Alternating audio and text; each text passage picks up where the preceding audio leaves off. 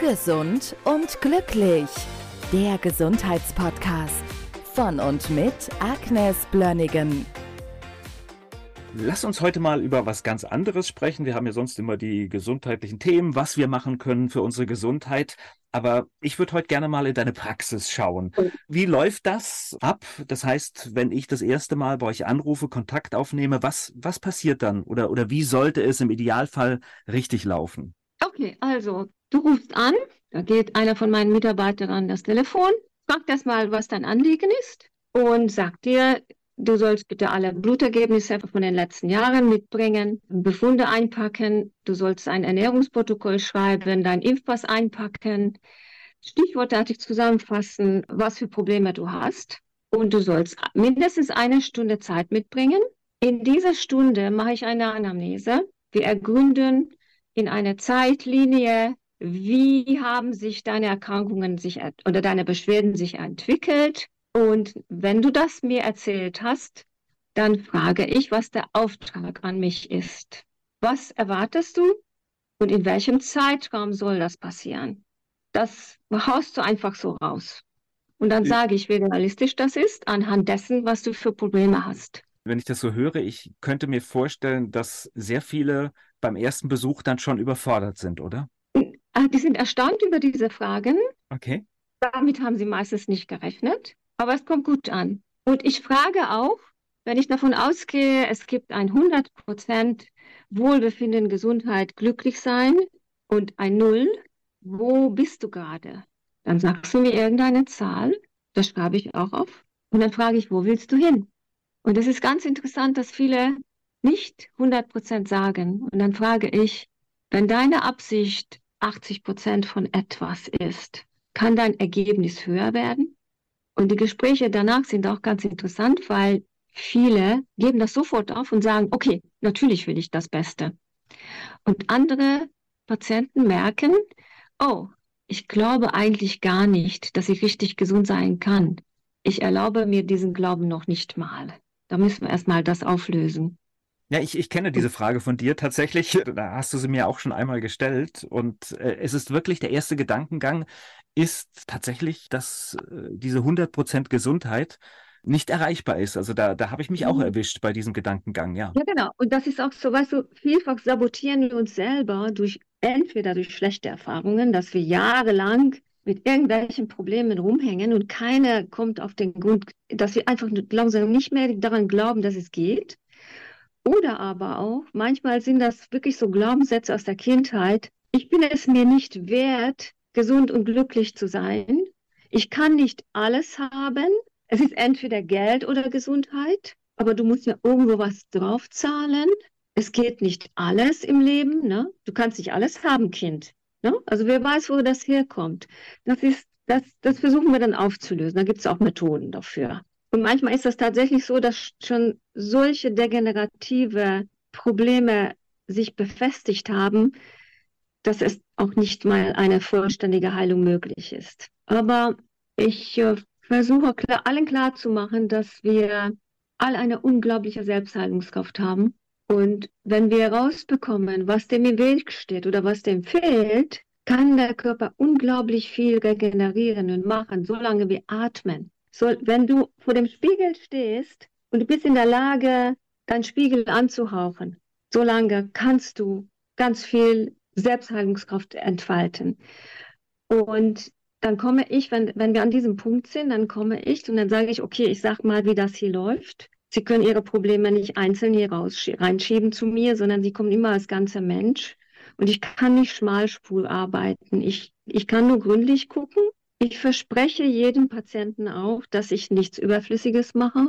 Ich gebe alles und alleine kann ich nichts bewirken. Und ich kann mit gutem Gewissen sagen, dass wenn meine Patienten mitmachen, mich als Coach akzeptieren und mitspielen, da haben wir ziemlich großen Erfolg. Also nur bei 90 Prozent ist das sehr gut möglich, dass wir eine, eine deutliche Verbesserung in jeder Hinsicht erreichen können. Ich bin natürlich kein, ich heile nichts. Das macht der Patient. Ich coache nur. Jetzt sind, bei, jetzt sind, wir beim Mitmachen. Mitmachen bedeutet aber dann tatsächlich, man muss oder man darf mit der ein oder anderen ungesunden Lebensweise dann auch brechen, weil es halt einfach dazugehört. Ja, natürlich, weißt du, die Patient, der Patient hat die Wahl, eine freie Wahl zu entscheiden, okay, ich spiele nicht mit, ich bleibe jetzt hier lange hängen und es passiert nicht viel, aber es wird uns beiden nicht Spaß machen. Oder wir, wir haben jetzt ein Ergebnis und wenn wir ein anderes Ergebnis erzielen wollen, müssen wir einen anderen Weg gehen. Dazu gehört auch die Ernährungsumstellung, dazu gehört, dass wir Mikronährstoffanalysen machen, dass wir gucken, was ist im Körper nicht okay, dass wir viel Labor machen, dass wir gucken, wie das Mikrobiom aussieht. Das Mikrobiom, das, der Darm ist quasi unser Immunsystem, 90 Prozent der Immunzellen sitzen da. Seit wann habe ich die Probleme? Was habe ich da? Welche Komponenten müssen überhaupt wieder angeschaut und in Ordnung gebracht werden, damit das Gleichgewicht wieder stimmen kann?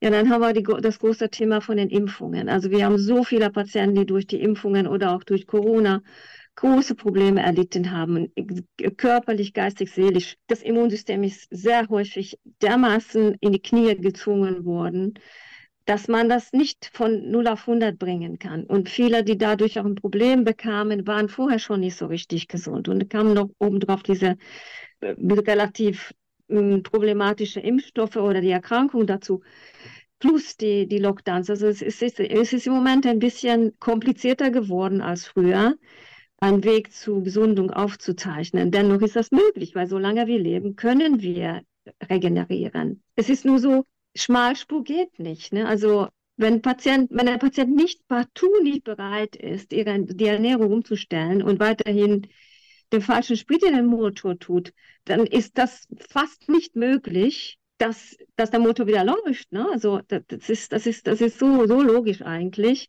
Aber viele verharren sehr gerne in ihrer Komfortzone. Hm, die ble bleiben aber nicht lange bei mir, weil, wie gesagt, dann haben wir, haben wir keinen Erfolg und ich habe auch keinen Spaß dran. Dann denke ich, okay, ich segne jeden in seiner Entscheidung. Alle sind frei, aber Veränderungen können wir nur erzielen, wenn wir wirklich uns 100 Prozent festlegen und alles tun, damit das auch wirklich passieren kann. Und ich ermutige meine Patienten wirklich auch, sich zu informieren. Ich erkläre auch alles, auch Laborbefunde erkläre ich, weil ich davon ausgehe, dass wenn der Patient versteht, worum es geht, dann macht er mit, dann hört er nicht nach zwei Wochen auf, Vitamin D zu nehmen, weil er gesagt hat, ach, das habe ich schon lange genug genommen, jetzt reicht's. Es muss man schon wissen, warum die Dinge sein müssen. Und dass sie das nicht für mich tun, sondern für sich selber. Und wenn ich weiß, alle meine Zellen brauchen das, sonst sacke ich ab in irgendwelche immunologische Sicht oder was auch immer, was ich dann auch jeweils erzähle, dann, dann macht er mit. Und am Anfang ist auch wirklich auch viel Labor.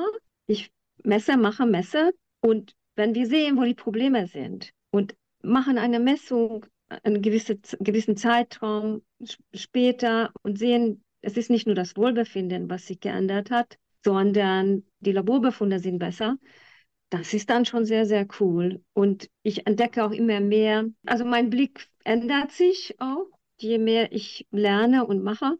Also ich bin sehr erstaunt darüber, dass wie viele schlanke, angeblich achtsame Menschen zum Beispiel eine Insulinresistenz haben oder eine Vorstufe von Diabetes haben zum Beispiel, das ist, ich würde sagen, jeder fünfte Patient mindestens hat das. Und das ist eigentlich ziemlich fatal. Ne? Also, und ohne Ernährungsumstellung will das nicht weggehen. Wenn ich das aber zeige, und das ist auch gar nicht so teuer im Prinzip, dann sage ich, okay, wir machen jetzt einen Plan. Drei Monate später messen wir nach.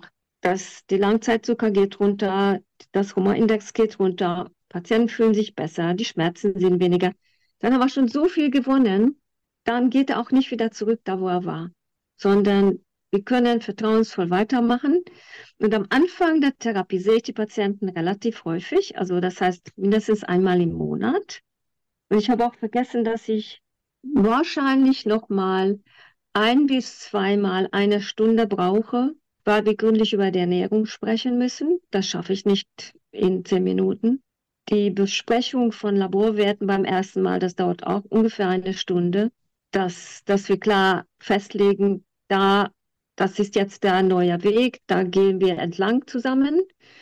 Ich stelle mich bereit, dass der Patient mich jederzeit anrufen kann. Der stört mich nicht.